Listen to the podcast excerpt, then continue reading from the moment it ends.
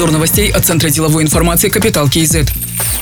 Президент Касымжомар Токаев внес изменения в концепцию формирования и использования нацфонда. Это необходимо для повышения сохранности и защиты актива фонда, пояснил глава государства. Таким образом будет произведен переход от консервативного к сбалансированному распределению портфеля. Если раньше было 80% в облигациях, 20% в акциях, то теперь 60% облигаций, 30% акций, 5% альтернативных инструментов и до 5% золота.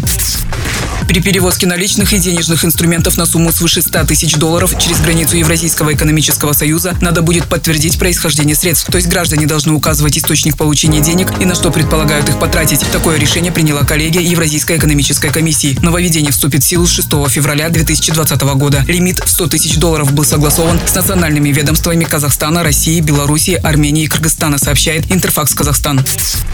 В Алматы все чаще компании пытаются уклониться от уплаты налогов. Большое распространение получила выписка фиктивных счет-фактур без фактического выполнения работ, услуг и отгрузки товаров. Об этом сказал руководитель Департамента экономических расследований Даулет Акылбеков. По его информации наблюдается рост денежной массы в обороте юридических лиц. В сравнении с 2018 годом рост составил 53%, со 155 миллиардов до 237 миллиардов тенге. В текущем году по фактам выписки фиктивных счет-фактур зарегистрировано 14 преступлений. По фактам уклонения от уплаты налогов – 3.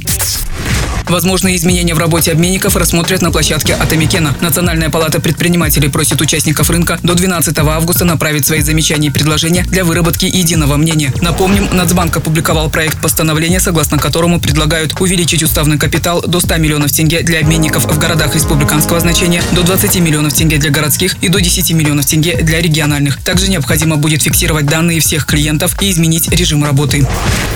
Акимы Алматы Бакаджан Сагентаев и Алматинской области Амандык Баталов обсудили несколько совместных проектов. Один из них – это строительство доступного жилья для очередников алматинцев. В городе практически нет свободных земель для строительства жилья. Выход – совместные проекты на территории области, отметил Аким Алматы. Еще один момент сотрудничества – продовольственное обеспечение мегаполиса. Область может и должна стать главным поставщиком, тогда как сегодня областные фермеры обеспечивают меньше половины потребностей города. Поэтому следует отработать вопросы прямого сбыта и поставок. А для решения вопросов занятости необходимо развитие малого и среднего бизнеса с учетом потребностей жителей прилегающих территорий, сказал Бакаджан Сагентаев.